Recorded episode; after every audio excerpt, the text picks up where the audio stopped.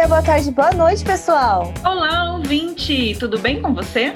Você está ouvindo agora o podcast do Meu Nome Não É Não, que traz resenha de livros, artigos e reportagens sobre o comportamento canino e animal e propõe uma conversa sobre essas experiências e sobre esses estudos. A nossa proposta é divulgar autores, livros, artigos, pesquisas, métodos, enfim, todo conteúdo que possa beneficiar a relação que nós temos com os nossos pets.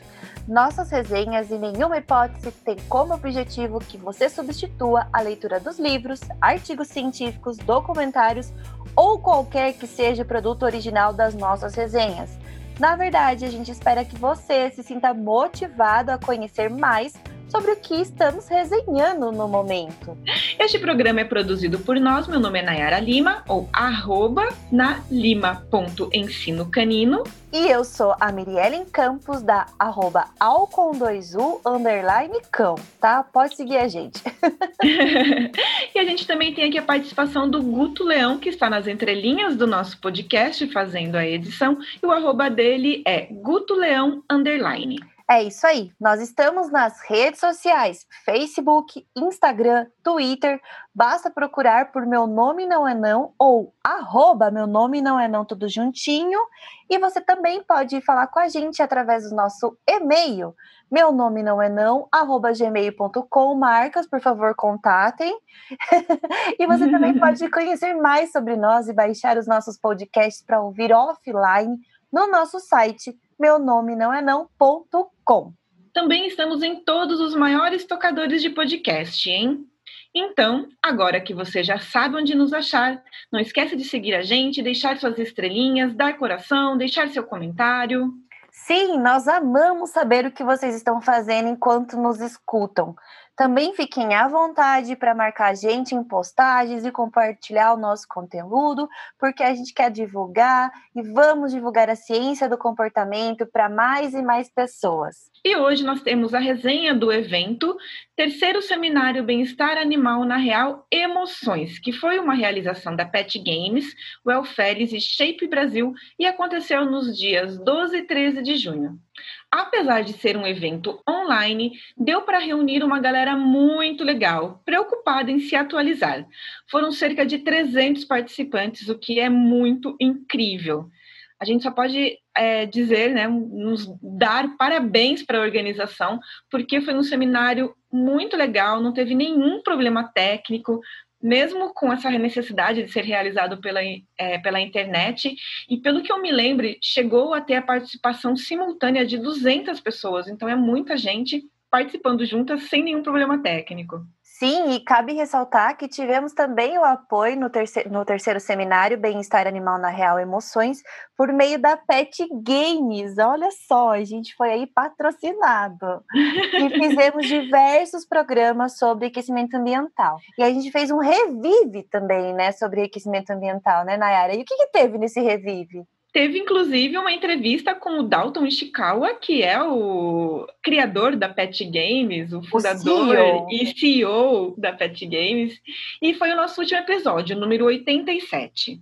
Os anteriores, que nós trouxemos informações sobre os conceitos e práticas sobre bem-estar e enriquecimento ambiental, são os números 48, 49, 50, 52, 53 e 54 de episódios Parece... aqui. A gente falando praticamente Mega Sena, né? Números. É, exatamente. Eu pensei isso. Anota Mas... aí para conferir. É, anota esses números para conferir, inclusive esse podcast que a gente está fazendo e também o 87, porque é praticamente ganhar na Mega Sena ouvir tudo isso que a gente fez, esse compilado é sobre bem-estar. E antes de iniciar a nossa resenha do evento, só para explicar para quem está atrasado aí, o seminário Bem-Estar na Real foi um evento online e as gravações foram gravadas, foram palestras gravadas com tira dúvidas ao vivo. Todo esse material ficou disponível para quem participou do evento durante 14 dias. E agora, para quem não participou, só provavelmente no próximo ano, porque é, este evento costuma ser anual. E eu sinto muito por quem não participou, porque o online não deixou de ser fantástico, com todas as atualizações, com todos os palestrantes incríveis. Mas bom, Então vamos pro episódio de hoje. Bora colocar a vinheta do Mineia, hein, Guto? Coloca aí.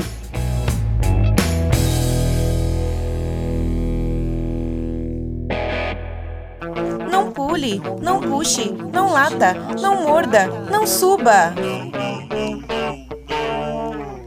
Ei, meu nome não é não.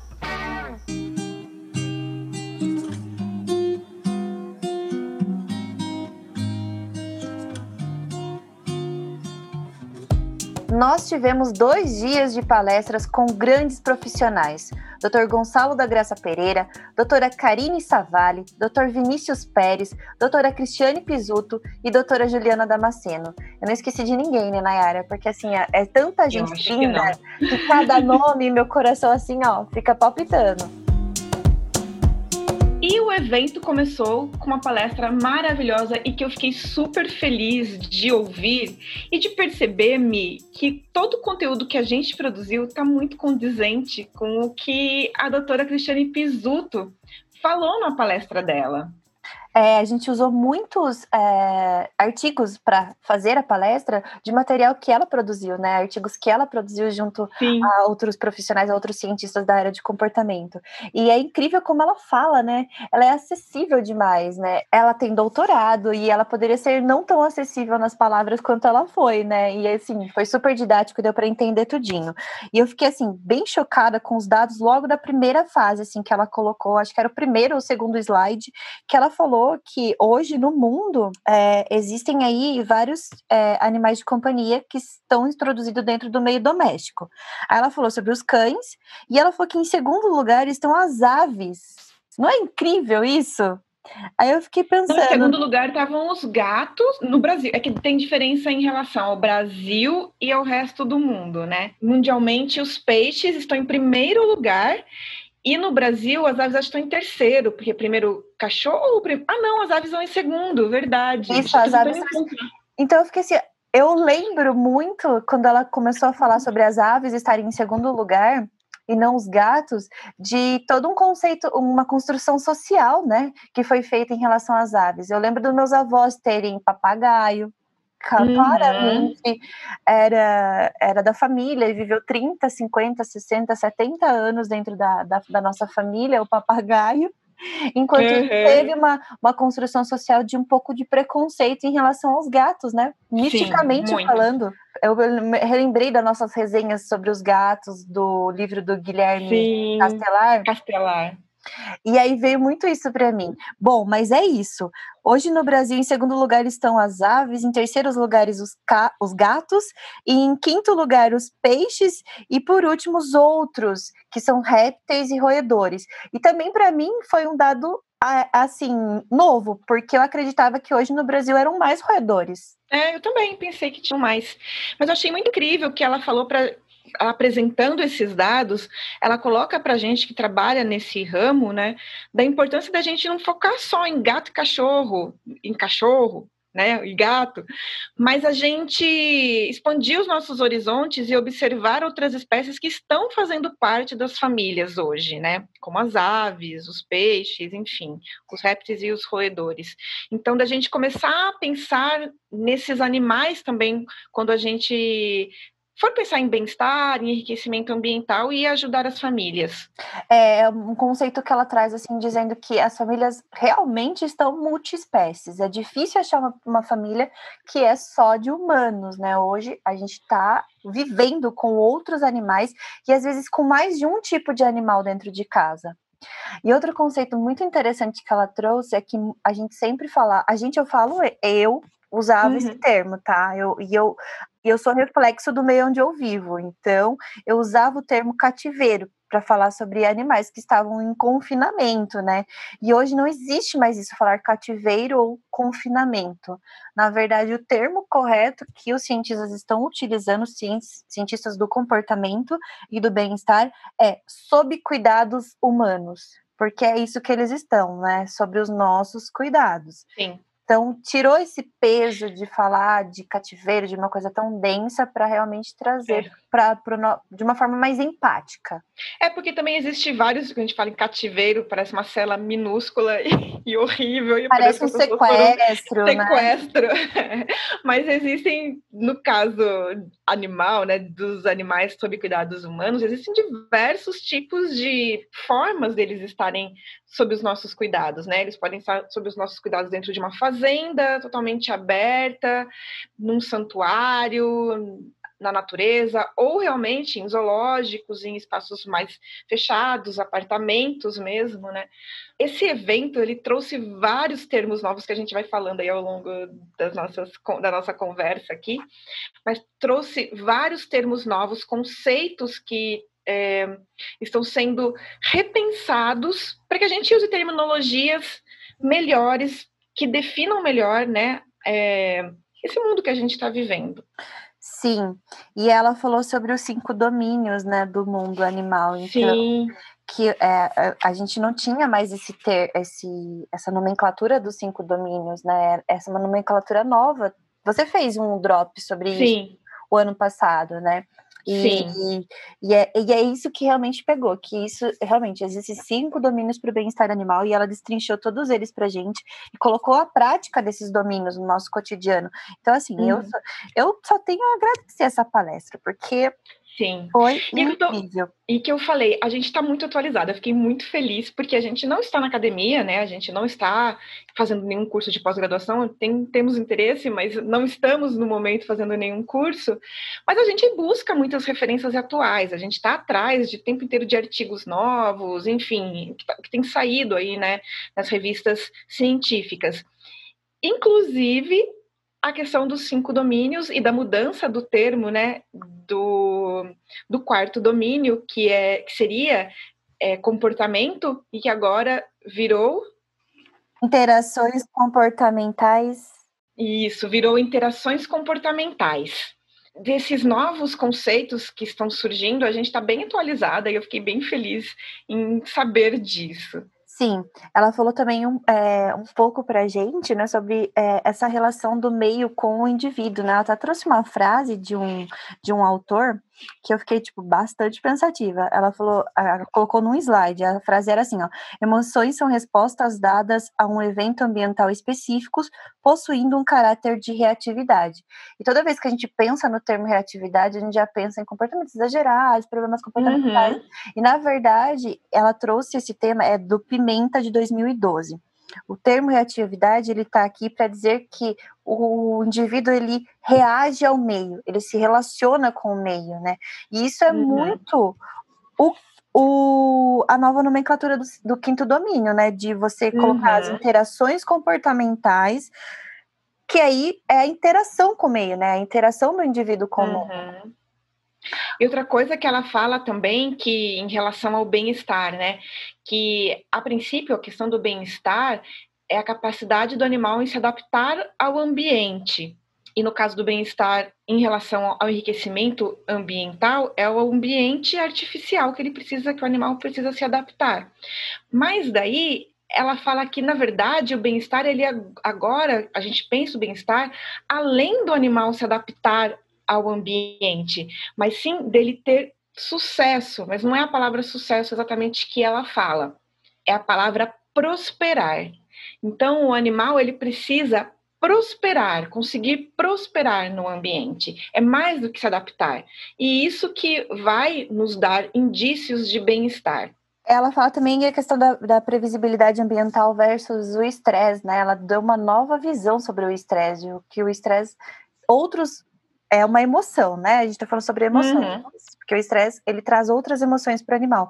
E aí outros é, palestrantes foram falando também sobre essa nova visão do estresse, de que um ambiente sem estresse também não é um, um ambiente desafiador, né, para o animal. E o animal que é silvestre, o animal que está sob cuidados humanos, ele tem essa uhum. necessidade de também passar por desafios para conseguir atingir esse, esse bem-estar.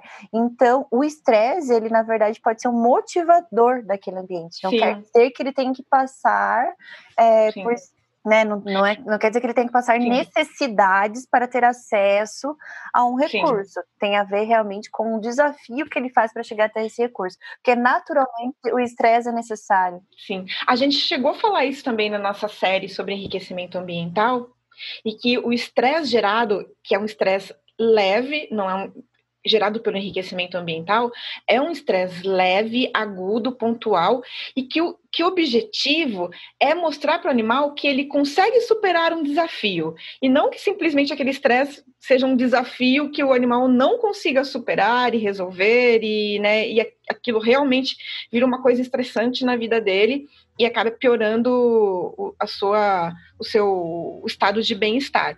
Não, a ideia é que esse leve, esse enriquecimento ambiental, ele produza momentos leves de estresse para que o animal consiga superar. E o legal que ela falou em relação a isso é que esse leve estresse agudo, né? Ele também ajuda o sistema imunológico dos animais. Isso foi muito legal. Não, essa informação eu não tinha. Ela, ela falou sobre a possibilidade de aumentar a imunidade dos animais. Né? Sim. Né? Não, é, e ela terminou a palestra falando uma frase que é: bem-estar é essencial, prosperar é preciso. É, ela é muito maravilhosa, né? uhum. né? doutora Cristiane Pisuto, incrível.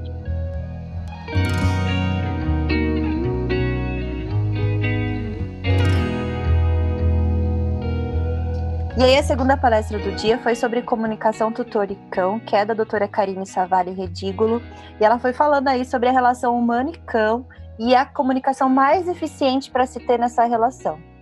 E eu não posso dizer que eu não amei a palestra dela, porque ela usou Brian Hare ali para dar exemplos Sim, a gente é fã do, do Brian Hare, né? Então a gente é suspeita para falar. É, e ela tem um livro incrível sobre cognição animal também, então maravilhosa. Karine Savali. E mais uma palestra que a gente está bem, que a gente, que a gente percebe que a gente está bem atualizada também, que a gente tem vários artigos que a gente já conhecia, informações que a gente já sabia, já tinha conversado, falado no podcast, inclusive, mas ela trouxe artigos novos também mas que vem aí também reforçar conceitos, informações que a gente já estava aí é, percebendo e, e já, já, já, já se tinha descrito algumas coisas relacionadas a essa forma de comunicação, como percepção da, da, da, da face, né, das emoções através da face, é, a percepção humana dos latidos. Então, ela trouxe alguns artigos aí que falam sobre coisas que a gente até já comentou aqui no podcast, mas foi muito legal porque teve coisas novas também. Sim, ela falou sobre os gestos de apontar, que a gente falou em relação ao Brian Hare, que é, os cães são aí muito mais bem-sucedidos dentro do contexto animal, né? Eles reconhecem muito mais os gestos humanos, inclusive me melhores do que os primatas e lobos. A gente já falou muito sobre isso aqui no podcast, então assim, eu fiquei muito feliz de ver ela falando novamente, porque ela trouxe isso como qual a visão de emoção, né? O que, o que uhum. isso, é, qual a emoção que isso cria no animal para que ele se relacione com a gente? O quão é importante os nossos gestos, nossa verbalização com, a, com o animal, né? O olhar uhum. para os animais. Ah, ela trouxe aquele artigo falando sobre um, um teste que foi feito com cães, que lembra quando a gente leu o livro do Brian Hare, era uma pesquisa que ainda estava em expansão, e aí essa pesquisa foi finalizada em 2021, que era do informante confiável e do informante não confiável. Uhum, uhum. E aí é incrível quantos cães eles realmente confiam no informante que tem um histórico confiável, mesmo aquele informante não sendo confiável pontualmente naquele momento. Então, assim, a importância do vínculo né, que a gente constrói com Sim. o animal para uma nova a apresentação do estímulo do ambiente, uhum. o animal ainda tem aquele resquício Sim. do vínculo e ainda confia na gente para tirá-lo daquela situação ou para reforçá-lo, qualquer que seja a sim. questão, né? Ela... Mas eles tendem sim a quando você tem uma pessoa que sempre aponta o errado e a pessoa que sempre aponta o certo, se ele não conhece as pessoas, e ele aprende que uma sempre aponta errado e a outra sempre aponta o certo, ele aprende qual é a pessoa que aponta certo. Então é muito legal isso, né? Ele tende a confiar muito no tutor, né? Mas quando são pessoas estranhas, os cães aprendem sim rapidamente em quem confiar a partir das próprias experiências. E ela também trouxe um estudo sobre as expressões faciais, é, que essa comunicação não verbal, que é uma comunicação também, né? É uma função comunicativa uhum. entre humanos e cães. E ela trouxe um estudo que é as expressões das emoções é marcado do lado direito da nossa face. E aí os cães eles têm uma leitura melhor do lado direito da nossa face também. É um artigo de 2003. E aí tem um outro artigo que ela traz falando sobre a nossa verbalização com eles, que foi colocado é, sons de caixinhas de alto-falante, dando ali alguns comandos básicos para os cães, né? E os cães, eles, eles têm uma resposta melhor de quando eles ouvem e veem a nossa nosso comportamento do que só ouvir é, as expressões, do que só ouvir esse acústico de longe que é feito na caixinha. Então, a importância, mais uma vez, de, da interação, né? De se apresentar uhum. aquela comunicação física. Uma coisa que eu achei legal também sobre essa questão do, do gesto de apontar é que eles fizeram um teste. Fizeram, existem vários testes sobre o apontar, de várias formas, com a cabeça, com o olhar, com o pé, com o braço todo. E tem uma forma que eu achei bem interessante que ela, que ela mostrou aqui, que é quando você ergue o cotovelo para um lado e aponta para o outro. Então, seu braço vai estar dobrado. E o interessante foi que os cães, eles conseguiram, eles entenderam melhor o apontar do cotovelo, do cotovelo, né, do que o da mão. Porque tudo bem, a mão está apontando para o outro lado, mas o como o cotovelo está apontado para outra direção, os cães eles tiveram a tendência a perceber mais essa parte que ressalta do, do nosso corpo, né? Porque como ergue o cotovelo, o que fica mais evidente para fora do nosso corpo é o cotovelo. Então a direção do cotovelo foi mais bem sucedida do que a direção do dedo quando você levanta o cotovelo e aponta para o outro lado.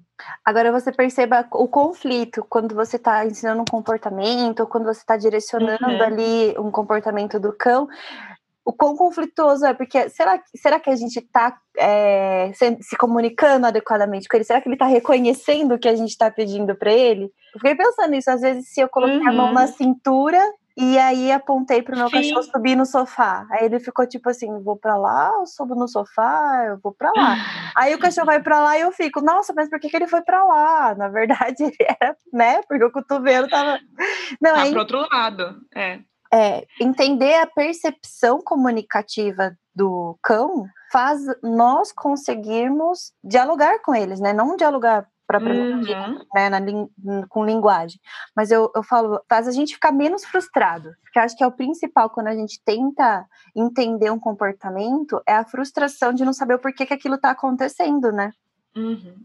Uma coisa legal também que ela colocou é que cães eles parecem ter mais dificuldades de associar comandos verbais a objetos do que ações. Então, ações são muito mais fáceis, tipo um pega, um gira. Ter uma ação é muito mais fácil do que em relação a um objeto. Apesar de que a gente sabe que tem cães que, como o Rico e a Chaser, né, que ela até citou também na palestra, que aprenderam a não só o nome de vários brinquedos e vários objetos, como aprender, se não me engano, a Chaser aprendeu a categorizar esses objetos também. O que é bola, o que é, sei lá, tug, o que é pelúcia. Então, eles conseguiam não só saber o nome de cada objeto, como também categorizar esses objetos, o que é uma coisa bem complexa, né, gente? É, e, e é, categorizar é realmente dizer brinquedo bola, brinquedo tug. É, uhum. Brinquedo lá, pelúcia, brinquedo caminha, que. Caminha dormir, sofá dormir, é, é esse tipo de coisa, né? Colocar em, em categorias. Ela falou também sobre bebês humanos, né, que e crianças também bem pequenas, que elas seguem o elas seguem mais gestos do que palavras. E isso é uma característica encontrada nos cães, como a Nayara acabou de dizer. Então, tem alguns estudos que dizem sobre a cognição canina ser bem próxima de crianças entre 2 e 3 anos de idade. Não é antropomorfização, tá, gente? Não é dizer que eles são uhum. crianças de 2 e 3 anos, não é isso. É que alguns comportamentos operantes ficam claros, é, ficam semelhantes nesses, nesse, nessa idade entre crianças e cães. E outra coisa que ela falou também sobre, foi sobre a entonação melódica, né? Que foi percebido que os cães, eles realmente é, gostam dessa da, da vozinha, né? Eles compreendem a vozinha, então a vozinha de bebê, às vezes a gente chama, e eles gostam dessa vozinha também. E tem treinadores que falam que não pode fazer essa vozinha, né? Que não se deve fazer uhum. essa vozinha. Mas se isso é melhor, né? Se, se eles entendem melhor quando é cantado, né? Quando é mais sensível a voz, até ajuda no processo de treino. Sim. Ah, e tem uma coisa legal também que é sobre a comunicação por olhar, que ela falou bastante também, essa coisa do cão olhar para um objeto, olhar para você, olhar para um objeto, olhar para você. Já foi comprovado que sim, existe essa comunicação por olhar e que ela se diferencia quando você está longe do objeto ou quando há objetos é, longe, né? E quando está perto. Então, também foi bem interessante saber a respeito dessa questão da que existe mesmo, né? Porque a gente sabe da prática, né? Da experiência, a gente percebe que os cães, né? Meu cachorro, por exemplo, olha muito para guia e olha para mim, ou olha para o saco de ração e olha para mim, ou para um brinquedo que está debaixo do sofá e me olha. Então essa esse, essa forma de ficar olhando é uma forma de comunicação também, que é bem interessante, que a gente percebe, né? E que agora está comprovada pela ciência também. E foi o primeiro, e, foi, é, e é o primeiro recurso que o cão usa para se comunicar com a gente, né? Depois ele escalona pro, pro latido para ficar andando de um lado para o outro, né? Primeiro é ali é. olhar olhar para o objeto que quer, olhar para você, olhar para o objeto que quer, olhar para você. Depois ele escalona para ficar dançando ali, né? Fazendo uhum. alguma ação entre você e o objeto, se você estiver longe também. E aí depois é. escalona para o latido. Então antes do latido tem um monte de coisa, né? Se você não quer um latido excessivo, existe um monte de coisa que você pode observar antes. Bom, para mim a palestra dela também foi extremamente incrível. Gostaria de falar tudo que ela falou aqui, porque as minhas, as minhas anotações aqui estão gritando, assim, ó, muita coisa, muita coisa. Mas sobre as pistas quem... visuais, sobre as pistas verbais, sobre as pistas acústicas, ela apresentou para cada tipo de de comunicação ali, aquela característica de comunicação, ela trouxe três, quatro, seis artigos e tudo de 2018, 2020, 2021. Sim. Então, assim, são coisas extremamente atuais. Uhum. Mas se alguém quiser saber um pouco mais, entender um pouco mais, ou procura a Karine Savalli, né? Tem, ela tem um livro lançado com a Natália Albuquerque sobre cognição canina, e tem artigos também, mas nosso podcast sobre o livro, do livro, né? Os podcasts do livro Seu Cachorro é um Gênio já trazem várias informações a respeito desse assunto. Então, se quiser também escutar para se introduzir a respeito desse assunto, é só procurar os podcasts sobre O Seu Cachorro é um Gênio.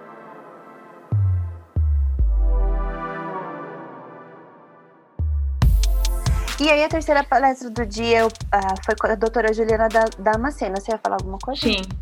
Sim, eu gostei muito dessa palestra, achei uma palestra muito importante para quem trabalha na área PET, porque ela traz sobre a importância da gente se cuidar, né? E cuidar dos tutores também, ter essa visão é, mais humana da relação com, com os pets. Porque trabalhar com, com cães ou com gatos ou com outros animais, né, que estão ali na, na casa das pessoas, não significa só trabalhar com os animais, mas sim trabalhar com os humanos que cuidam desses animais. Então, é. ela fala bastante sobre esse assunto, sobre empatia, sobre. O nome da palestra é Lidando com as Nossas Emoções no Trabalho com Humanos.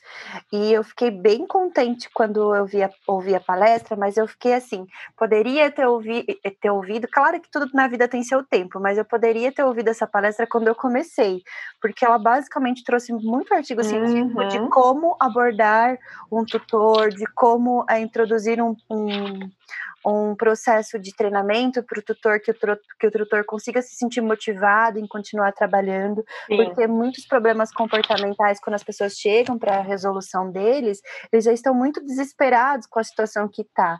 Então, ela trouxe bastante essa visão mais empática. Ela, ela falou uma coisa que me marcou muito, que é a gente quer sempre cuidar muito bem dos pets que estão aos nossos redores, né? A, a, uma das maiores características da aproximação da domesticação foi o cuidar porque nós humanos, nós temos atração, e isso é comprovado cientificamente, por cuidar de seres. Uhum. Tem cabecinha redonda, olhos um pouco mais saltados, orelhas é, mais molinhas, assim, né? Hoje tem raças diferentes uhum. e tal, mas a gente tem essa, essa característica do cuidar desse tipo de animal. Então, ela trouxe isso como uma coisa do tipo: nós já estamos aqui para cuidar. E quando o tutor percebe que ele não consegue cuidar daquele animal, quando tem um transtorno ali envolvendo que ele não consegue dar conta, ele já chega para a gente muito fragilizado, né?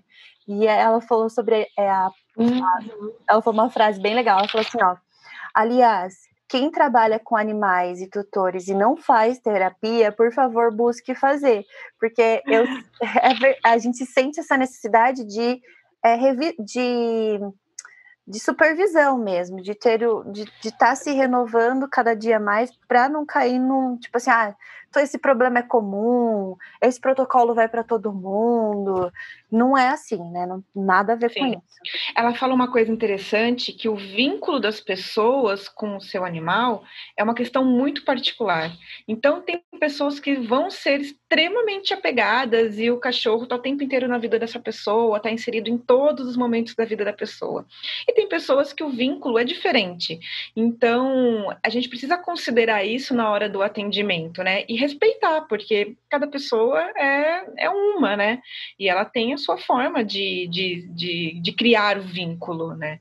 E a gente é claro que pode ajudar, a gente tem que pensar no bem-estar do animal e pensar no bem-estar daquela família, considerando esse tipo de relação, o tipo de relação que, é, que, que, existe ali, né? Tentar melhorar, claro, sempre. E ela trouxe vários estudos também, inclusive um estudo do Daniel Mills de 2020 e de outros 19 participantes desse estudo, né, de autores desse estudo, que disse sobre é, os tutores terem uma vida melhor na presença de cães e gatos. É realmente uma vida é, mais saudável, uhum. mais ativa, com menos problemas relacionados a doenças mentais e também é, a questão de que outro artigo, aliás, falando sobre tutores que têm doenças mentais, né, depressão, ansiedade, algum, alguma, algum tipo de doença ligada a esses, essas síndromes, né, esses distúrbios, uhum. tem animais com problemas, entre aspas, de comportamento, né? É, tem essa Sim, ligação. Ela fala, na verdade, ela fala que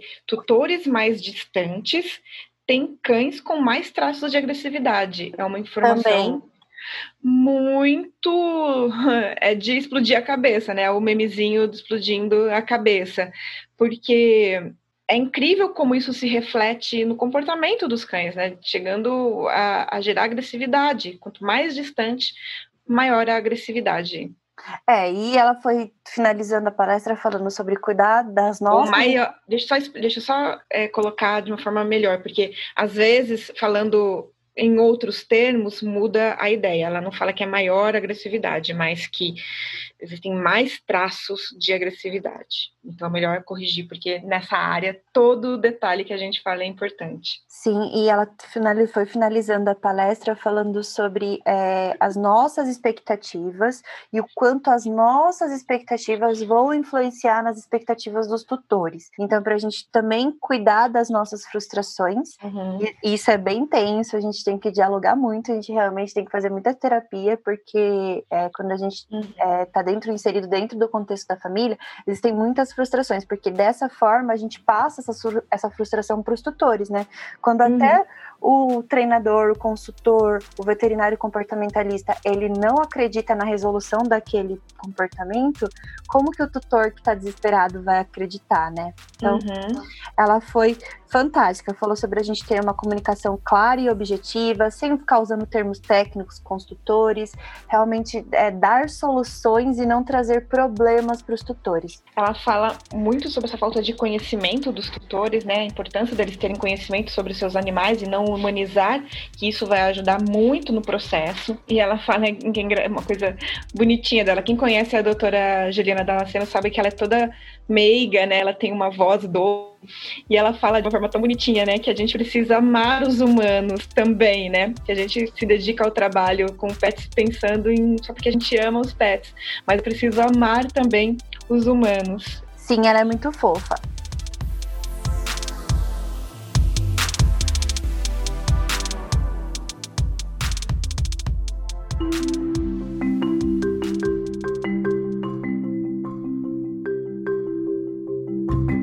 Aí depois a gente teve a palestra é, de emoções em animais de companhia com o Dr. Gonçalo da Graça Pereira, que assim é, ele é sensacional, ele é português, então tem um sotaque bem legal. Ele, uhum. ele tentou abrasileirar totalmente o idioma dele para falar com a gente da forma mais acessível. Teve mais palestras dele no dia. E, então eu vou Sim. falar só, só, por cima, assim, um pouco, porque senão a gente vai ficar aqui o dia inteiro. Porque, assim, Sim. ele eu adoro. Assim, o jeito Nossa. que ele fala, a forma que ele se comunica com a gente. Ele é o que a gente pode dizer é assim: tem palestra, tem evento com palestra do Dr. Gonçalo. Se você nunca assistiu ele, vale a pena. Vale a pena o quanto for o valor desse evento pela palestra do Dr. É, Gonçalo da Graça Pereira. Ele é incrível. É, e na palestra dele, ele foi trazendo é, os conceitos sobre a saúde emocional, que ela tá ligada com uma combinação né, da abordagem como a gente trata com os nossos animais e também com a abordagem do que nós é, nos reconhecemos. É, ele falou que é importante identificar também a saúde emocional em que o animal está inserido, otimizar o ambiente. E aí, otimizar o ambiente foi um novo termo que eu aprendi assim com o Dr. Gonçalo esse ano, né? Cada uhum. ano é um aprendizado com ele, cada palestra que a gente ouve. Porque antigamente é. a gente usava o termo enriquecimento ambiental. E ele que trouxe é que agora a gente utiliza otimizar o ambiente. Porque quando a gente fala enriquecimento, a gente pensa na enriquecer, né? Em colocar mais valor, em colocar é, o, realmente financeiramente dizendo, né? Uhum. E aí ele fala que isso não é o correto, porque tem animais que têm tudo, né? E do bom e do melhor, a caminha de 400 uhum. reais, a, a pet ball, a tudo, tudo, mas o ambiente não está otimizado para ele usar esses recursos que são enriquecedores do ambiente do animal. É incrível, mas ele fala inclusive que existem dois termos que estão sendo usados ultimamente, é gestão do ambiente e otimização do ambiente.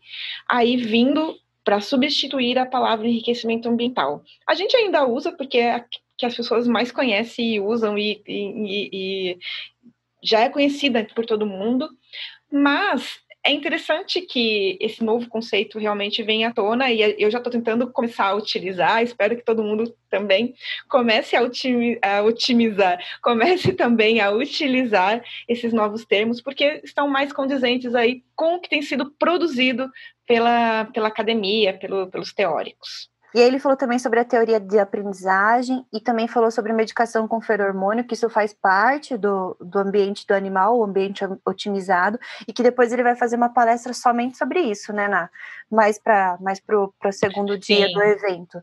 Ele fala bastante, ele falou sobre alguns sistemas, né, do, do, do dos cães, né?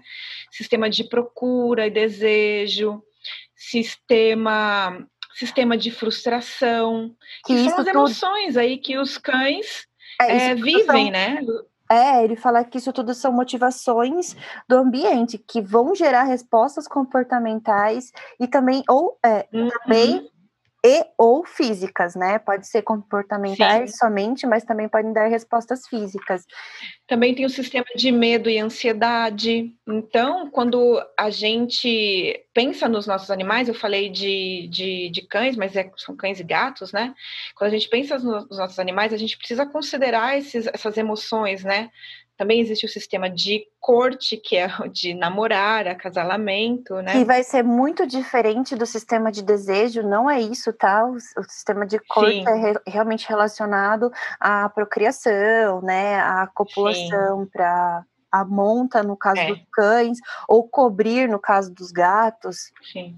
O sistema de pânico, incluindo luto também, aqui no sistema de pânico. É o sistema de cuidar, que é, é ligado à manutenção da ninhada, mais, é, uhum. mais relacionados às mães, né? Ou parentes muito uhum. próximos, uhum. no caso de, de gatinhas, que depende da espécie. Mas achei interessante que ele falou sobre as, as gatinhas, porque tem é, felinas que adotam cuidados não só com a própria prole, mas com a prole da outra felina que está inserida no ambiente dela.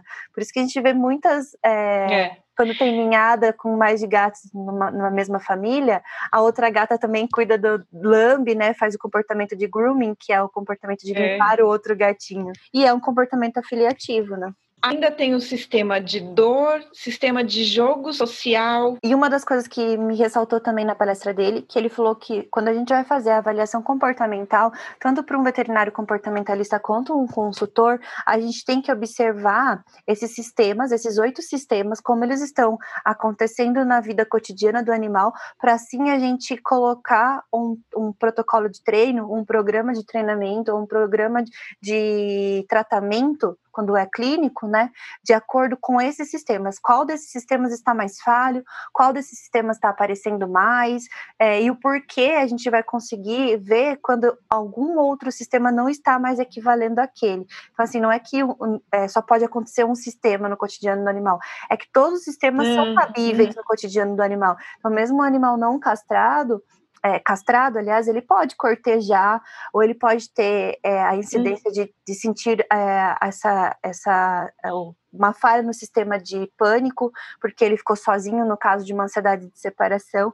Então, assim, o dia a dia que vai importar, né? A rotina realmente de bem-estar é. que vai importar para fazer a análise dos sistemas, para daí conseguir fazer um, um plano de treino e aí conseguir trabalhar esse animal na, na completude ali, né? Para ele se sentir dentro de todos os sistemas. Eu gostei que ele dividiu dessa forma, porque a gente não fica perdido e é um bom direcionamento. Eu fiquei pensando que agora eu vou começar a aplicar dentro dos meus protocolos. Aliás, o último protocolo de avaliação que eu fiz, eu já busquei é, observar esses sistemas, né? Ah, que legal. E uma conclusão dele é curta, grossa e muito legal, porque justamente por, por isso, porque é clara, que é comportamento é motivado pela emoção.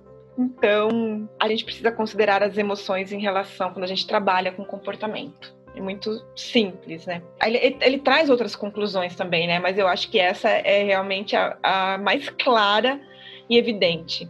Ele fala também que é preciso né, observar os comportamentos dentro de um contexto, que a saúde emocional é tão importante quanto a saúde física e que avaliar a saúde emocional é uma parte vital do processo de diagnóstico em casos de comportamento e que o bem-estar é muito importante também.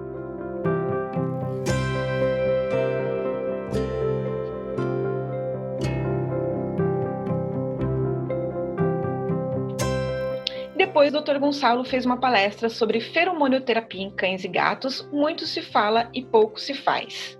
Que é, é ele traz essa questão do, do, de uma nova forma de terapia que vem aí para ser uma solução inovadora e natural de solucionar problemas comportamentais relacionados com estresse e o grande objetivo, na verdade, é contribuir e ajudar no trabalho comportamental. Não é a solução de todos os problemas, mas é uma mas é, esse tipo de terapia contribui para a gente resolver algumas questões aí comportamentais relacionadas ao estresse, principalmente. É, e ele traz que essa a feromonoterapia, ela é responsável por motivação emocional, né? Ele faz o um link com a palestra anterior.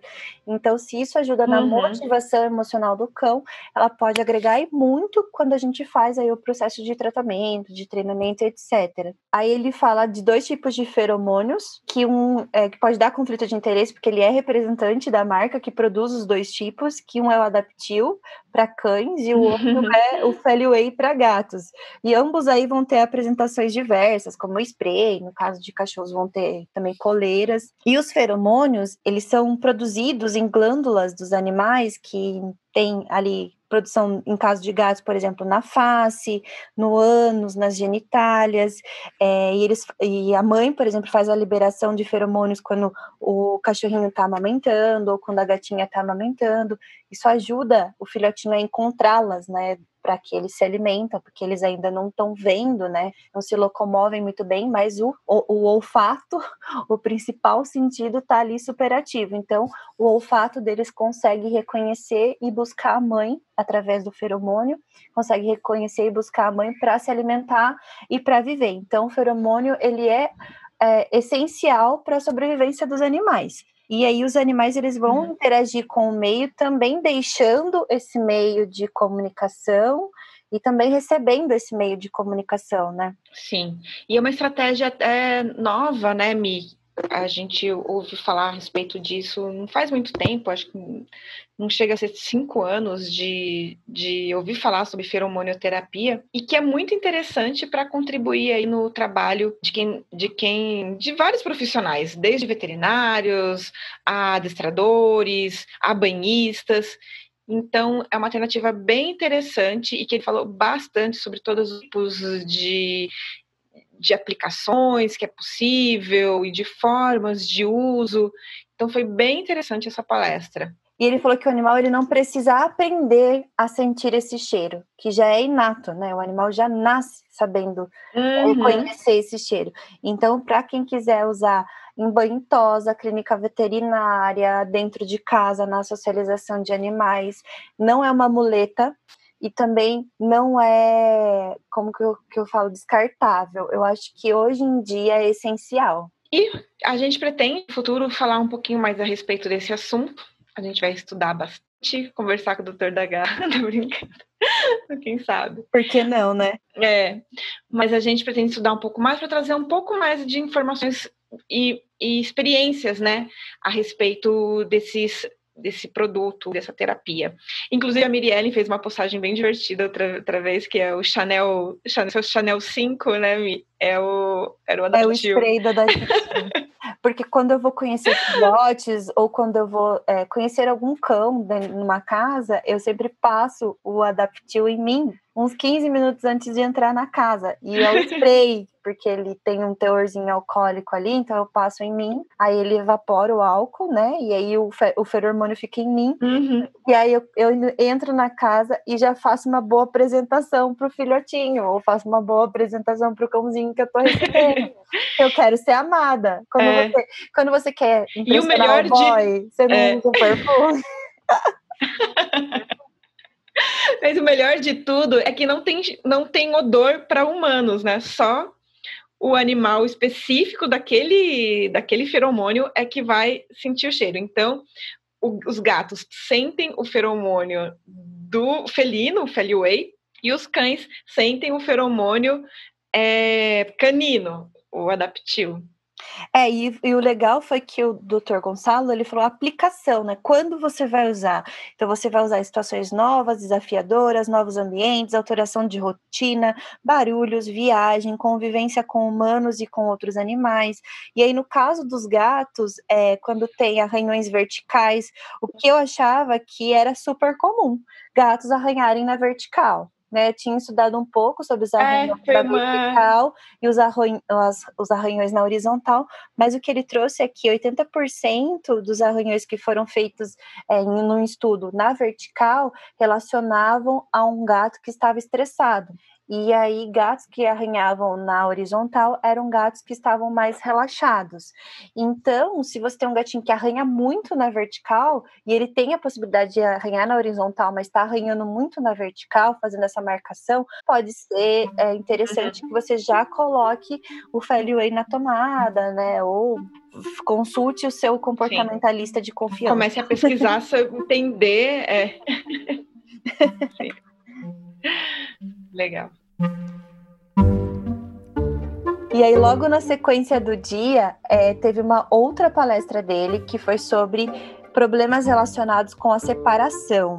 Ele falou sobre exatamente isso, ansiedade de separação e o quanto o termo está sendo diversificado, né? A gente não está usando mais a síndrome de ansiedade de separação, hoje a gente usa mais só ansiedade de separação, ansiedade por separação, ou problemas Na de verdade, separação. isso, problemas relacionados com a separação.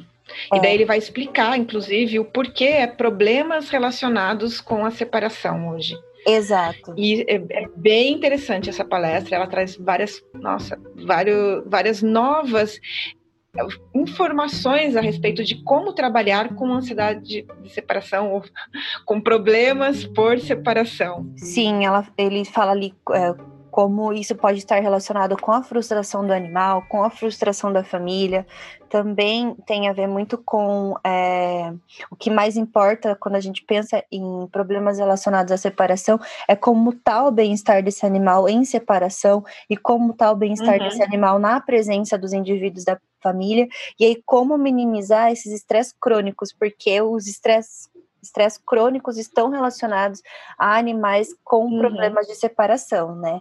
E ele fala é, dos efeitos uhum. negativos em relação a esse estresse crônico. Tem a ver com problemas de viés emocional, principalmente cognitivo e mental, e ele traz estudos explicando sobre isso. E uma das é, finalizações, assim, uma das causas que podem é, vitimizar o animal, né?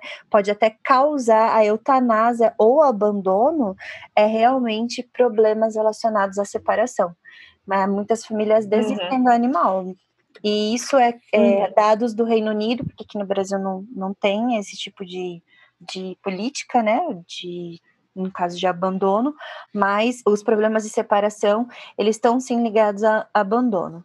E aí ele fala por que que acontece, e tem duas te teorias, né, que é a teoria do hiperapego primário e a teoria do hiperapego secundário. É, o hiperapego primário é o vínculo do cachorro que era com a progenitora e agora ele passa a ser com o tutor e acontece normalmente porque quando o cão é separado muito cedo, né, da, da mãe canina e ele cria um grande vínculo com o tutor.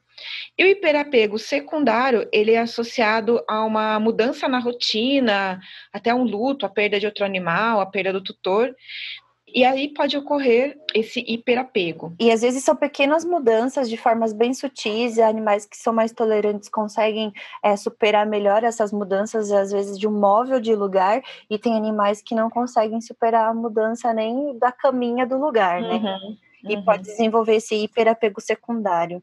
E aí ele fala muito que isso pode ter a ver com medo, é, e esse medo ele pode ter sido condicionado por problemas de separação ali no primeiro estágio do hiperapego, o animalzinho que ele destinou o apego da mãe, foi separado muito cedo e foi para o tutor, uhum. e sentiu muito medo nesse processo, ou muito medo estando com o tutor, e aí condicionou que estar sem o tutor é desesperador, é é pânico e sim.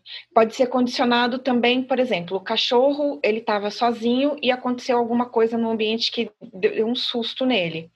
Então houve uma explosão de, de como chama? Fogos ou trovão ou uma buzina muito forte. Aconteceu alguma coisa no ambiente enquanto ele estava sozinho.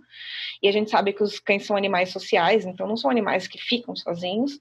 Então já não é uma situação muito é natural para eles e acontece qualquer coisa que gera um medo e isso vai fazer com que o cão acabe associando estar sozinho, ou seja, é um, é um medo condicionado, com uma situação realmente de medo, né? Sim. Uma situação de perigo. E então, é, por isso que quando a gente fala sobre é, ansiedade por separação, às vezes não é a questão de estar longe do tutor, mas estar sozinho e estar se sentindo em risco, né?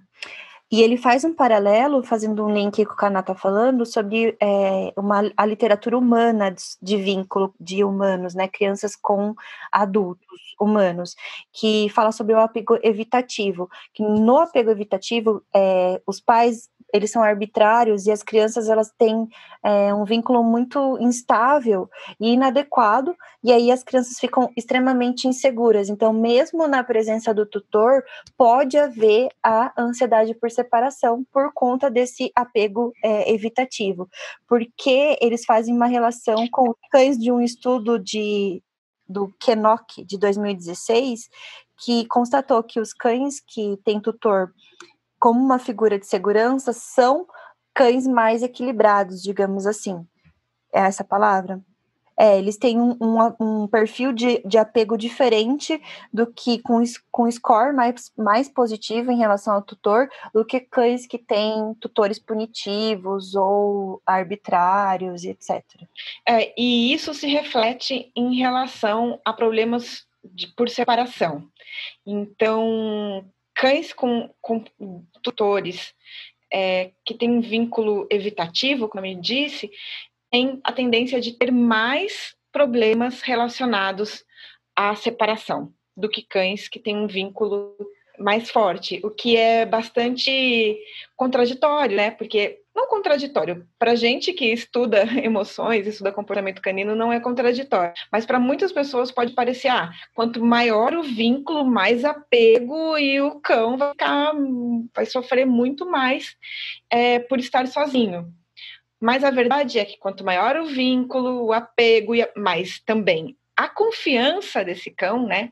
No seu tutor e na sua vida, na sua rotina, né, seu, seu otimismo, quanto melhor, mais confiante ele vai estar para estar sozinho também. Então, existe um, uma relação muito grande aí também de problemas de comportamento, problemas por separação e também a relação com o tutor. Quanto melhor, menor a possibilidade. Eu queria só trazer uns dados que ele trouxe, que existe uma maior incidência de ansiedade de separação em machos, é, em cruzamentos de Cocker Spaniel, né, ou Cocker Spaniel, Spaniels, cães que têm com, é, medos de fogos ou ruídos, fobias já de fogos e ruídos, e cães que só tem um tutor. E esse, é, a, os problemas por separação aparecem mais nesse tipo de indivíduos. É bem interessante, né, de observar. Uhum. Outra coisa que ele fala que é super importante para se avaliar, né, se é realmente a cidade por separação, é, que é uma coisa muito difícil de diagnosticar, porque você está fora de casa e você não vê. Então, é muito importante que as pessoas tenham uma câmera, pode ser uma câmera bem simples mesmo, é, para filmar o seu animal dentro de casa, para conseguir avaliar se o que ele passa ali, né? Porque não é simplesmente ele estar tá simplesmente quieto ou um barulho, que ele não tem é, problemas por separação. Então, eu preciso realmente ver o que está acontecendo, ver o que ele faz ao longo do dia, quando, você, quando ele está sozinho, para você conseguir avaliar se ele tem problemas por separação. Outra coisa importante é que o hiperapego, ou apego, é uma coisa comum entre os cães, aquele cão que a gente chama de sombra quando a gente está dentro de casa.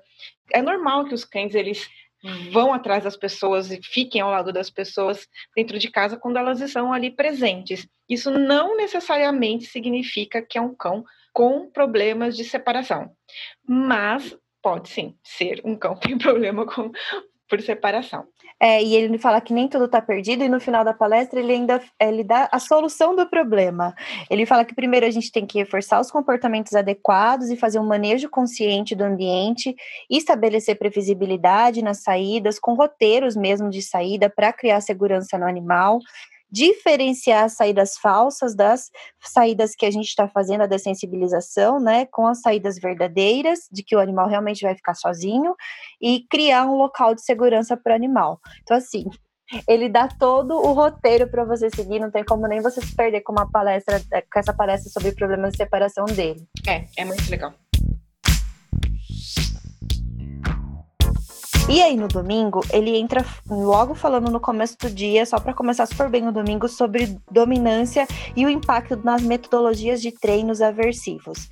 Eu não nem eu eu assim, tudo que foi falado na palestra não foi novidade para mim, né? Sim. Então, quem tava mais cruzão, assim, Sim. quem ainda não entende sobre dominância, gente, ele falou sobre o absurdo do alfarrol, ele falou sobre a questão dos lobos não, ser, não fazerem comunidades como os cães fazem. É, aliás, Sim. os lobos fazem comunidades, as, as alcateias e os cães não fazem matilhas. Uh, eles falou sobre os grupos artificiais que foram estudados pelo David Mack, deu todas as datas, deu todos os artigos científicos. Uhum. Então, assim, eu nem fiquei muito interessada. Para dizer, vamos resumir. É, é. Vamos resumir. Cães não expressam dominância da forma como as pessoas acreditam, não precisa ser o líder da matilha. Não existe líder da matilha. É, cães, eles não vão é, fazer nenhum comportamento de dominância sobre os seus tutores e etc. É isso, gente. É sobre isso. não tem muito o que falar. E é sobre isso. É. Daí depois a gente entrou numa palestra sobre cuidados paliativos, em que o Dr. Vinícius Pérez ele faz uma, ele faz uma palestra que fala sobre essa questão, principalmente da relação do que a gente precisa ter, né, com animais que estão no fim da vida ou que estão é, passando por doenças, né, muito difíceis de serem é, lidadas ali. Então ele fala, ele começa falando, ele tem duas palestras e ele começa falando primeiro sobre o que é o cuidado paliativo, como surgiu, enfim. É, a palestra é Cuidado Paliativos, o que todo profissional que trabalha com comportamento e bem-estar animal precisa saber. E ele foi muito sensível, né? Foi uma palestra realmente muito Sim. emocionante, porque ele falou da relação dos cuidados Sim. humanos, do quanto é a possibilidade, é, é, quanto a você estar bem faz com que os animais à sua volta estejam bem também. Ele falou sobre a velhice humana um pouco. É. Ai, foi bem emocionante. Eu confesso que eu fiquei assim com o coração bem quentinho com essa palestra. Eu nunca tinha ouvido ele falar. Foi a primeira vez que eu ouvi ele falar. Já conhecia ele? Não, não conhecia. Mas uma frase legal que eu acho que não é uma frase legal que ele, que ele colocou, que eu, não, eu acho que não é dele, ele fala curar quando possível, aliviar quando necessário e consolar sempre. Essa é uma, é uma premissa né, do, dos cuidados paliativos. E depois a segunda palestra dele. Foi para início de conversa, desenvolvendo escuta e a empatia na comunicação com o tutor. Que é exatamente isso. a importância da gente, a gente volta, né, para o nosso, nosso pensamento em relação ao tutor, a importância da gente estar, da gente ter realmente, né, essa, essa comunicação de que escuta o outro também, que não só fala, fala, fala e diz o que tem que fazer, mas que a gente consiga dar o tutor, o que ele está passando, o que está acontecendo. É, de propor ações junto ao tutor e que seja capaz do tutor fazer, de acordo com a, a vivência daquele tutor, né? Não colocar coisas impossíveis e uhum. mirabolantes que o tutor não consiga alcançar. Que talvez naquele momento, escutando o tutor, você sabe que naquele momento ele não vai conseguir fazer senta, deita, rola, pata junto. Talvez ele consiga uhum. começar com o manejo e depois ir evoluindo. Assim, eu gostei muito da palestra dele porque faz a gente se sentir humano, né? Assim, ó, tô, tô com problema, você tem problema, vou escutar o que você precisa dizer. E, e ele também é bem. A, a voz dele é muito tranquila, né? Parece que você tá, tipo, ouvindo num spa zen. eu gostei muito de ouvir a palestra dele.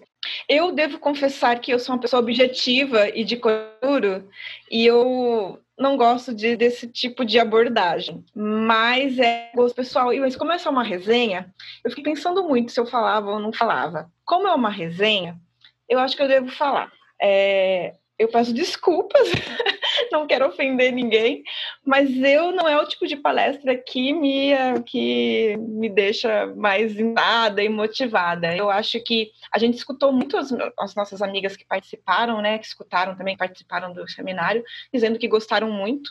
É, eu vou dizer particularmente para mim, eu gosto de abordagens mais relacionadas a, a pesquisas que estão sendo elaboradas, ao que está sendo de novo, né, está tá sendo pesquisado, tanto em relação à metodologia de trabalho quanto de entender a cognição e as emoções dos animais. E essa parte eu sou mais é, chata, eu diria. Então, é, não é cética, é chata mesmo. Eu não, não é que não é chata, chata nem cética, é tipo desinteressada. Então, eu acho que é a, a melhor palavra. Eu, eu também reconheço apesar de eu achar que é super importante ter, ter, ter essa questão da empatia com o tutor, então, com os animais, eu, eu também sou um pouco mais mas... eu, sou, eu, também sou um pouco mais prática e dinâmica, assim. E eu achei que a palestra não foi tão é, dinâmica, mas ela e não foi tão prática também. Mas ela, é, mas isso foi enriquecedor. Eu, ele me emocionou, assim. Eu me senti muito emocionada por essa nova, essa visão, uhum. entendeu? Essa nova abordagem de você ter que é, pensar no outro para fazer uma coisa prática, entende? Não sei se estou sendo muito clara, mas é uhum. é isso. É sobre isso. Eu gostei bastante da palestra dele, assim, da voz dele. Não trouxe nenhum artigo científico que eu quisesse estudar mais. Eu realmente ouvi a palestra e não é, me aprofundei mais no assunto da mesma forma que eu fiz sobre problemas de separação, que foi com o doutor Gonçalo da Graça Pereira. É, mas é isso. Eu gostei. Bom, vamos falar sobre Tensão entre gatos, como identificar e gerir? Doutor Gonçalo da Graça Pereira volta à tona no seminário maravilhoso é, para falar sobre gatos essa vez. Foco são os gatos. E ele fala sobre essa relação, né, de, de uma casa multicat.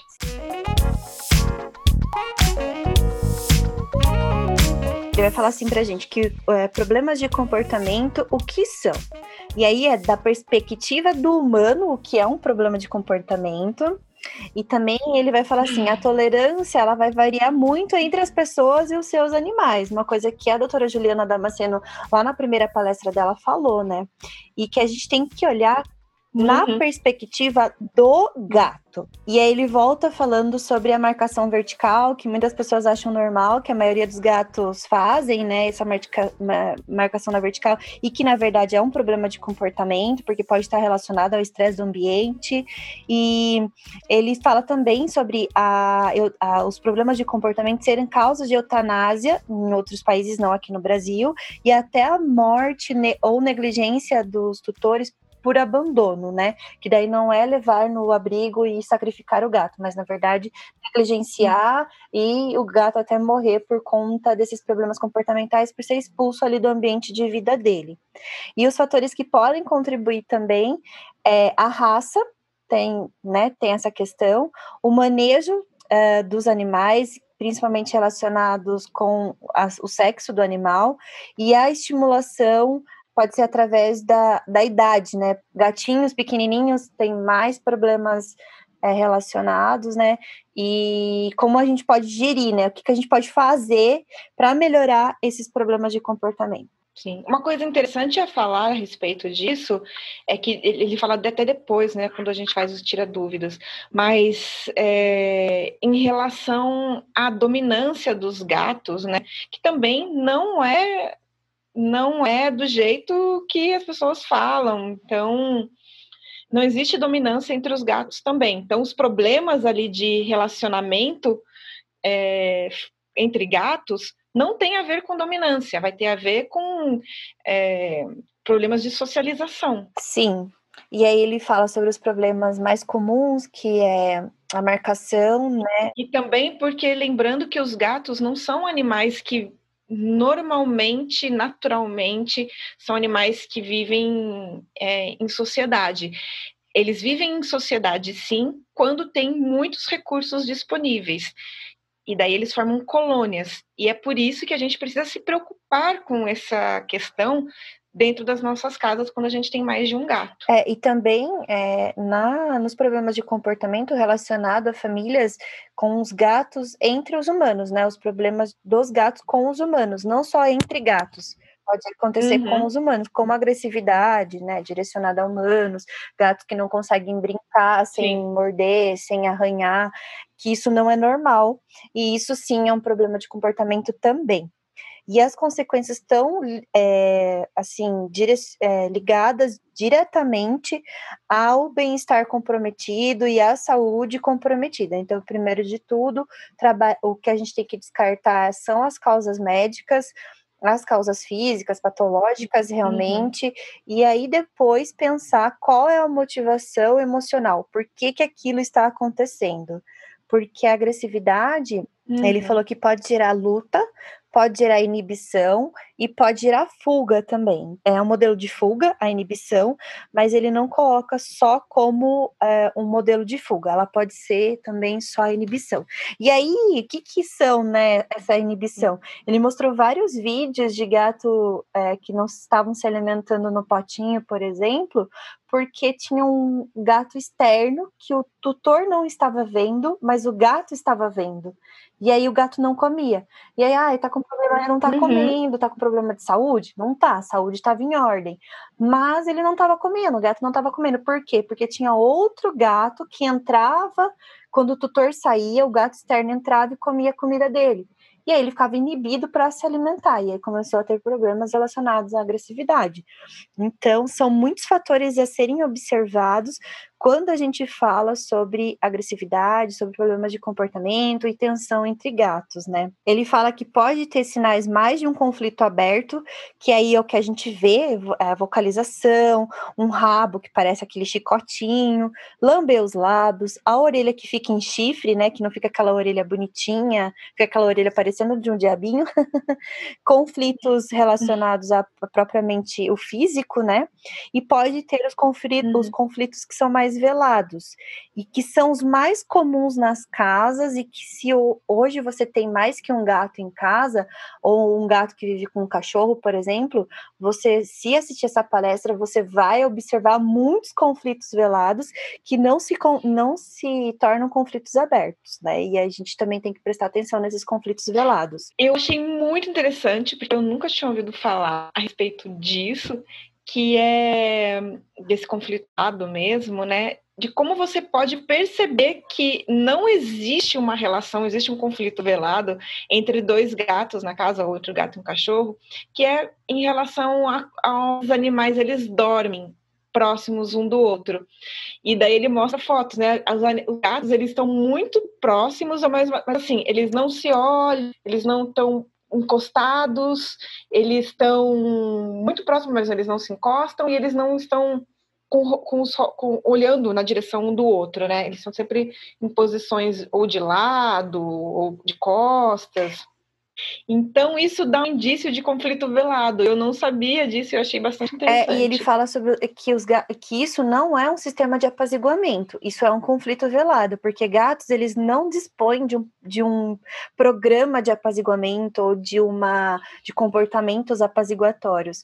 Para resolver esses encontros, assim, que eles não gostam um do outro, eles literalmente vão entrar em confronto. Sim, esse confronto é tipo é ignorar, né? Olhar para outro lado, desviar desviar ou mesmo mostrar agressividade, mas sem partir para o confronto de fato. E é, o confronto é a última opção, porque, assim como acontece com os cães, é, pode gerar prejuízos prejuízos graves, né, entrar em confronto. Então, sempre a última opção é entrar em confronto físico. E os gatos, eles falam que eles não são animais hierárquicos, então isso de um gato é, entrar em conflito físico com outro gato não quer dizer que ele seja mais dominante ou o outro submisso, que isso é uma crença totalmente errada e que os uhum. gatos, eles só querem chegar ao final do dia vivos.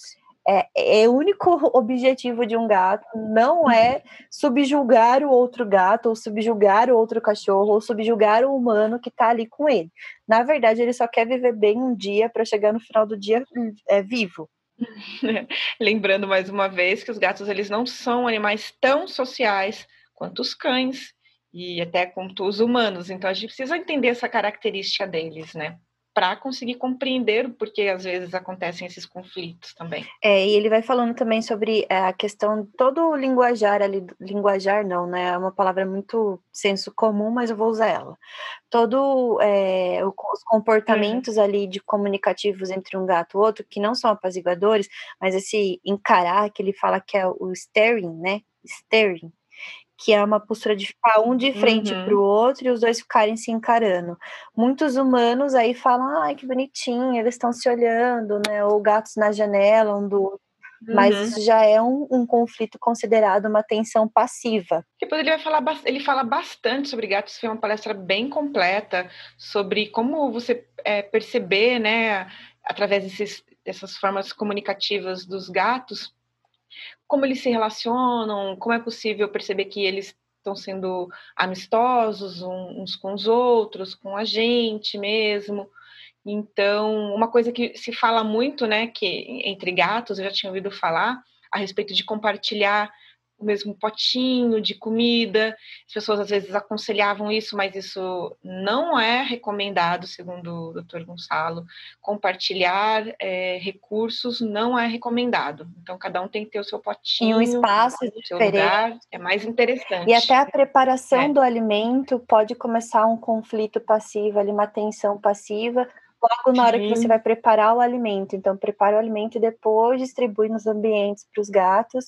É, é, muito legal que ele fala como trabalhar isso, né, é, nos gatos, criando muito. Antigamente a gente falava, ah, né, eu vi já várias é, pessoas importantes de felinos falando, ah, vai aproximar dois uhum. gatos, você coloca comida de um lado, um potinho de comida do lado da porta, Sim. outro potinho de comida do outro lado da porta. E hoje não, não tem mais essa abordagem, porque pode jogar, gerar conflito por recurso. Então, toda vez que essa comida me é Sim. é apresentada, me é apresentada também o outro gato. Então, eu vou ter que. Não gosto mais dessa comida, ou não quero mais essa comida porque o outro gato está aqui e não, na verdade, fazer um pareamento uhum. positivo da aproximação. Eu gostei muito disso também. E ele fala do plano de ação, né? Como a gente evitar agressividade e como evitar que os gatos não se gostem. Primeiro de tudo, ele fala sobre controlar o ambiente, a aproximação gradativa através da, do, do desejo de procura, da brincadeira, que isso é muito importante para o gato. É, diminuir a frustração do ambiente. Uhum acabar com os castigos, é, colocar rota de fuga ou rota de escape em que os gatos não se encontrem é, de forma frontal. Uhum. Então, se um gato está no ambiente, qual a outra forma do outro gato sair daquele ambiente se ele quiser? Ou eles vão ter que ficar naquele conflito passivo, né? Um gato parado na frente do outro, esperando o outro sair uhum. para ele passar. É, ele mostrou vídeos sobre isso, então foi, eu gostei bastante dessa palestra dele, foi bem completa em relação a felinos Sim. e de problemas que são tão é, aparentes no cotidiano dos, dos felinos modernos, né? Em, em, famílias multiespécies. Uhum. E o quanto trabalhar as emoções relacionadas à ansiedade e a medo podem minimizar, assim, ó, para o zero a aproximação desses felinos. E aí, mais uma vez, ele fala sobre a questão do feromônio, a terapia com uhum. feromônio, dentro desse processo de minimização de tensão e resolução de problemas comportamentais. E ele fala sobre a importância da gente conhecer os comportamentos dos gatos, para a gente, né, saber lidar com a, a, as respostas deles, como tais, é, de uma, uma forma mais apropriada e ter uma abordagem mais preventiva também. É, e, e, lembrando que ele falou que os gatos só querem chegar ao final do dia vivos, né? Ele fala sobre os cinco pilares das necessidades felinas, que é providenciar um espaço seguro ou estar num espaço seguro, né? Providenciar oportunidades de manifestar comportamentos de jogos e predatórios, porque isso é muito importante para o gato. Então, as cat fitas, o cat fly, que é aquele, né, do, da peninha, é, interação, providenciar interação uhum. positiva entre humanos e gatos, ou seja, as selfies com gatos estão banidas, que você fica né, apertando o gato lá, todas as interações têm que ser com o gato querendo te buscar e não você buscando pegar no colo e essas outras coisas, porque uhum. o cheiro para o gato é muito importante. Então, você toda hora estar tirando o cheiro dele, né? Banhos ou manuseios e etc. É, uhum. É, não tem a ver com escovação, é, não tem a ver com escovação, tem a ver com procedimentos arbitrários, em que o gato não quer se aproximar. É, providenciar uhum. um ambiente que respeite o olfato do gato, que ele fala mais uma vez que é o sentido mais importante, que é não colocar muito álcool nos lugares onde os gatos ficam, cheirinhos nos gatos, eles não precisam disso, uh, cheiros no espaço deles, né, mais relacionado mesmo à terapia com feromônio e providenciar também múltiplos recursos e separados, que é o que a gente já estava falando, né? Então, potinho de água espalhado pela casa inteira para estimular eles a beberem água, mas também para direcionar cada um para um espaço onde tem um potinho de água, que eles não precisem disputar esses, esses potinhos. É, a comida sendo oferecida de ambientes separados, de formas diferentes, em espaços diferentes, em gatis diferentes, uhum. várias é, caixinhas de de areia, né? E ele fala daquela regra do gato, né? Antes a gente pensava, é, a regra é número de gatos mais uma caixinha.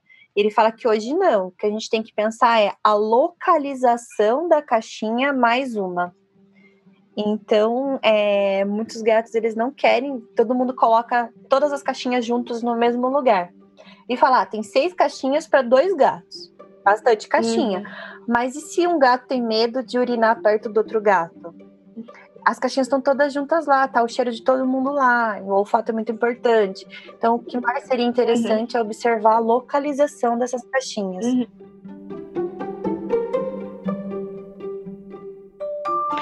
E ainda no domingo teve a, a, palestra com a doutora Juliana Damasceno, doutora Juliana Damasceno, falando da importância do contato e comunicação assertivo entre tutores e felinos, e mais uma palestra finalizando antes da mesa redonda.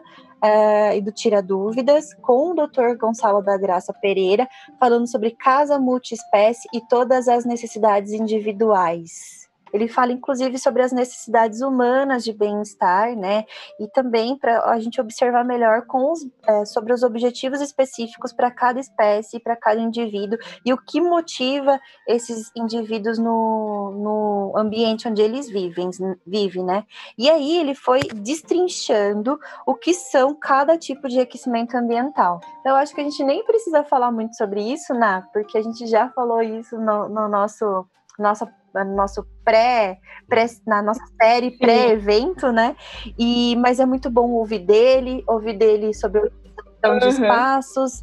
Uh, ele trouxe muito sobre, mais uma vez, falando sobre os gatos, sobre os arranhadores, sobre os tipos de arranhadores, sobre a minimização de estresse por, é, por conta do, é, dos tipos de otimização dos enriquecimentos ambientais, né, ou da otimização do ambiente para o animal. Então, ela fechou, essa palestra do Dr. Gonçalo fechou realmente falando sobre bem-estar relacionado ao enriquecimento ambiental e o quanto isso motiva as emoções. E aí depois ele ele fez uma, uma, um tira dúvidas e aí depois finalizou com uma mesa redonda entre o Dalton, a doutora Juliana Damasceno e a doutora Cristiane Pisuto. É, bom, eu acho que a gente já falou bastante, né, A gente ficou aqui ó, mais de uma hora falando. Eu acho que a gente não conseguiu passar Sim. tudo o que aconteceu no evento. Foi realmente sobre a nossa perspectiva e ela pode ser muito clara é ou muito falha. E é impossível a gente falar sobre tudo que aconteceu. Então, o próximo ano, uhum. que seja presencial e que a gente participe, porque foi assim muito, muito enriquecedor, muito completo. Sim, foi, foi muito legal. Eu gostei muito desse evento. É a primeira vez que a gente participa do Bem-Estar na Real. Mais uma vez, quero parabenizar todos os organizadores e dizer para quem nos escuta que não participou que vale muito a pena e que eu espero, como a Miriellen disse, que o ano que vem a gente possa fazer esse encontro presencial, mesmo que seja com as nossas mascarazinhas ainda, mas com a vacina já no braço Bum, bum, tam, tam. Felizes de poder nos encontrar novamente. É. e é isso, gente. Espero que vocês tenham gostado. Não esqueça de seguir a gente nas nossas redes sociais particulares, seguir o pessoal que fez o evento, o Félix, Pet Games. E também os, palestrantes. e também os palestrantes. Exatamente, os palestrantes também. E acho que é isso. A gente se vê no fim da resenha do Choque de Culturas. É, e fiquem com essa ressaca do bem-estar na real que nós fizemos hoje. um beijo, pessoal, e tchau!